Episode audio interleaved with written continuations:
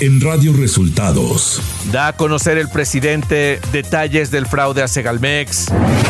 Rechaza el INE frenar actividades de las corcholatas de Morena. México entrega a Chile la presidencia de la Alianza del Pacífico. Esto y más en las noticias de hoy. Este es un resumen de noticias de Radio Resultados. Bienvenidos al resumen de noticias de Radio Resultados. Hoy es 29 de junio y ya estamos listos para informarle Valeria Torices y Luis Ángel Marín. Quédese con nosotros, aquí están las noticias. La mañanera. Este jueves el presidente Andrés Manuel López Obrador encabezó la presentación de un informe sobre el desfalco en Segalmex. Subrayó que esta ha sido la única mancha en corrupción en lo que va de su administración. El fraude en Segalmex es eh, un hecho muy lamentable, es el caso de corrupción más escandaloso y considero que el único que hemos eh, enfrentado durante nuestro gobierno. Y como no queremos que quede ninguna mancha y no queremos eh, que esto se quede sin ser eh, aclarado completamente. Nos dolió mucho este fraude el presidente afirmó que se llegará hasta el fondo de las investigaciones en el caso Segalmex. Eh, y por eso este caso, que lo vamos a llevar hasta sus últimas consecuencias, porque el prestigio de este gobierno no se va a manchar.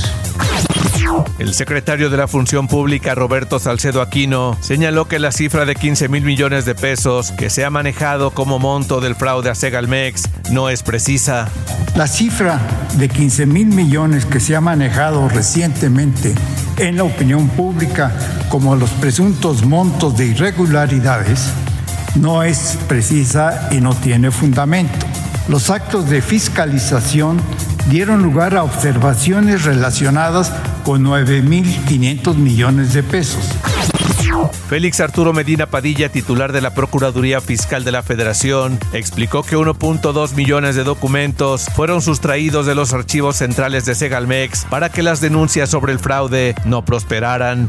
Un ejemplo de ello es el millón doscientos mil documentos y facturas que Segalmex logró recuperar en todo el país ya que los originales fueron sustraídos dolosamente de los archivos centrales para impedir que las denuncias pudieran sustentarse. Alfredo Higuera Bernal, titular de la Fiscalía Especializada en materia de delincuencia organizada, agregó que por la investigación del caso Segalmex se han pedido 49 órdenes de aprehensión contra 44 personas. Se han emitido 49 órdenes de aprehensión contra 44 personas. Podría parecer discordante el dato, sin embargo, precisamos que tan solo una persona tiene cuatro órdenes, órdenes de aprehensión. Y obviamente es uno de los principales objetivos de estas investigaciones.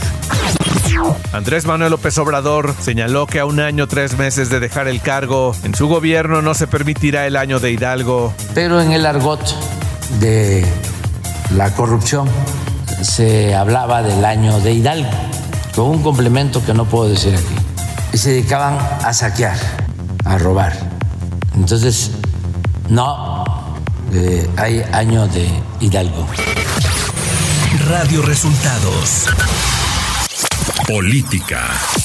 De gira por Guerrero, Claudia Sheinbaum fue recibida por un grupo de mujeres de la comunidad afromexicana quienes le hicieron entrega de la caracola del poder, así como de elementos simbólicos de los pueblos sureños, con la finalidad de mostrar su apoyo rumbo al camino de la defensa de la transformación. Además, se refirió a la controversia dentro de las filas de la Alianza Va por México, señaló que ni dentro de sus militantes generan la suficiente confianza para encabezar un proyecto de nación. Sheinbaum acusó que no representen a un frente cívico, sino a uno cínico.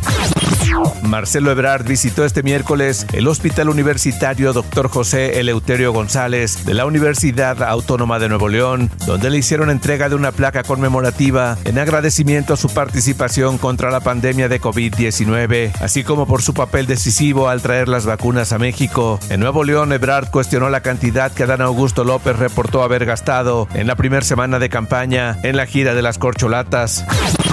Desde Hermosillo, Sonora, Dan Augusto López, delegado nacional para la Defensa de la Transformación respondió a los cuestionamientos de Marcelo Ebrard de su informe de gastos de campaña. Son públicos y verificables los gastos por 395.683 pesos, dijo y reiteró que no se trata de recursos públicos, sino de sus ahorros personales.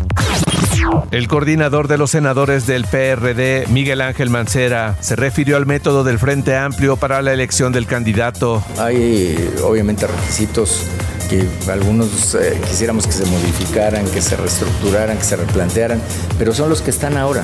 Entonces, si nos queremos inscribir, estos son los, los requisitos que hay y es lo que hay que asumir. Además, el ex jefe de gobierno de la Ciudad de México reconoció que no es sencillo reunir 150 mil firmas como se pide en el método del Frente Amplio por México. No es fácil. A ver, quien diga que está muy fácil este, reunir 150 mil firmas, no es cierto. No, no, no es fácil, no es sencillo. Gerardo Fernández Noroña, candidato a la coordinación de la Defensa Nacional de la Cuarta Transformación y aspirante del Partido del Trabajo a la presidencia, anunció en Tabasco su intención de regresar las pensiones para los expresidentes en caso de llegar al Poder Ejecutivo Federal, a pesar de que fueron eliminadas en este gobierno. Noroña consideró que Andrés Manuel López Obrador tiene la intención de retirarse de la política una vez que concluya su mandato, pero planteó que también sería valioso brindarle la opción de obtener una senaduría vitalicia, como ocurre en otros países, para que no sufra carencias económicas. En Pachuca Hidalgo, el ex gobernador de Chiapas y senador con licencia Manuel Velasco Coello dijo que buscará convertirse en el caballo negro de la contienda por la titularidad de los comités de defensa de la 4T, tras señalar que sabe ganar elecciones y que es el más joven de todas las corcholatas. Ricardo Monreal, aspirante de Morena a la candidatura presidencial, fue víctima de los apagones en Chiapas y demandó a la Comisión Federal de Electricidad atender el problema y una mayor inversión para la generación de energía, para contar con una mayor capacidad de atención al consumo. Durante su gira por el estado, el senador con licencia denunció que se quedó sin luz en su hotel y en un restaurante donde cenaba con sus invitados, por lo que urgió a resolver el problema de cortes de luz tanto en Chiapas como todo el país. Nacional. Chile asumió de manera provisional la presidencia de la Alianza del Pacífico tras la resistencia del presidente de México, Andrés Manuel López Obrador, de cedérsela a Perú, anunció este miércoles el ministro chileno de Asuntos Exteriores, Alberto Van Claveren. La decisión se adoptó en un encuentro realizado en Santiago en la que participó la Embajada de México en Chile y la próxima secretaria de Relaciones Exteriores, Alicia Bárcena. Por dos votos a favor contra uno, fue rechazado un proyecto de la Comisión de Quejas y Denuncias del INE que proponía ordenar la suspensión de las giras y actos públicos de los aspirantes presidenciales de Morena. Ante ello, la última palabra sobre si se para o no a los morenistas la tendrá la Sala Superior del Tribunal Electoral del Poder Judicial de la Federación. El asunto se originó por la denuncia presentada por Jorge Álvarez Maínez, coordinador de los diputados de Movimiento Ciudadano, en contra de las llamadas corcholatas de Morena, por actos anticipados de precampaña y de campaña de cara a la contienda de 2024. Senadores y diputados de Morena volvieron a confrontarse con el bloque opositor en el marco de la comisión permanente por la decisión del grupo mayoritario y sus aliados de no citar a un periodo extraordinario de sesiones para cubrir las tres vacantes en el Instituto de Transparencia, Acceso a la Información y Protección de Datos. Durante la sesión hubo acusaciones del PAN, PRI, PRD y Grupo Plural de que se pretende paralizar al INAI por temor a la transparencia. Economía. De acuerdo a datos de Pemex, los ingresos por exportaciones de petróleo crudo ascendieron a 2.181 millones de dólares durante el mes de mayo, lo que representó su mayor nivel desde octubre de 2022. De esta forma, el valor de las exportaciones petroleras registraron tres meses consecutivos al alza. Clima. Para este día, la depresión tropical 2E al sur de la costa de Oaxaca ocasionará lluvias puntuales torrenciales en Chiapas y Guerrero. Por otra parte, un canal de baja presión sobre el occidente y centro del país, asociado con inestabilidad en niveles altos de la atmósfera, ocasionará lluvias puntuales intensas en Jalisco, Colima y Michoacán, además de lluvias puntuales muy fuertes en el Estado de México, fuertes en Nayarit, Guanajuato, Ciudad de México, Morelos y Puebla. Ciudad de México. El secretario de Seguridad Ciudadana de la Ciudad de México, Omar García Harfush, dio a conocer que el sujeto detenido relacionado con el robo en la joyería de Plaza Antara forma parte de una banda de robo a negocios que opera en la capital del país y el Estado de México. El titular de seguridad indicó que ya fueron identificados otros tres sujetos implicados en el robo. Información de los estados. La noche de este miércoles, cuatro elementos de la Guardia Nacional resultaron heridos tras la explosión de un coche bomba en Celaya, Guanajuato. Poco después de las 11 de la noche, se alertó al número de emergencias sobre un vehículo sospechoso en una calle de la comunidad El South Villaseñor. Elementos de la Guardia Nacional llegaron al lugar, pero mientras revisaban el vehículo, este explotó.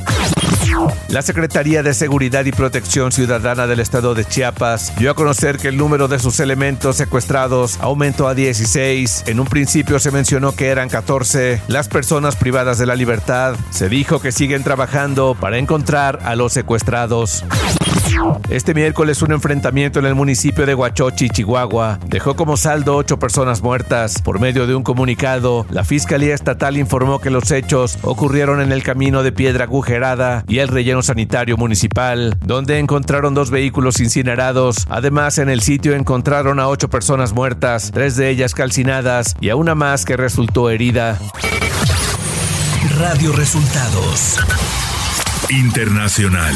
Los expertos encontraron presuntos restos humanos entre los fragmentos recuperados del sumergible turístico Titán, que desapareció con cinco personas a bordo en el Atlántico Norte, cerca del Titanic, informaron los guardacostas estadounidenses en un comunicado. Estos restos y los de la nave serán analizados, lo que podría aportar elementos cruciales para entender la causa de esta tragedia.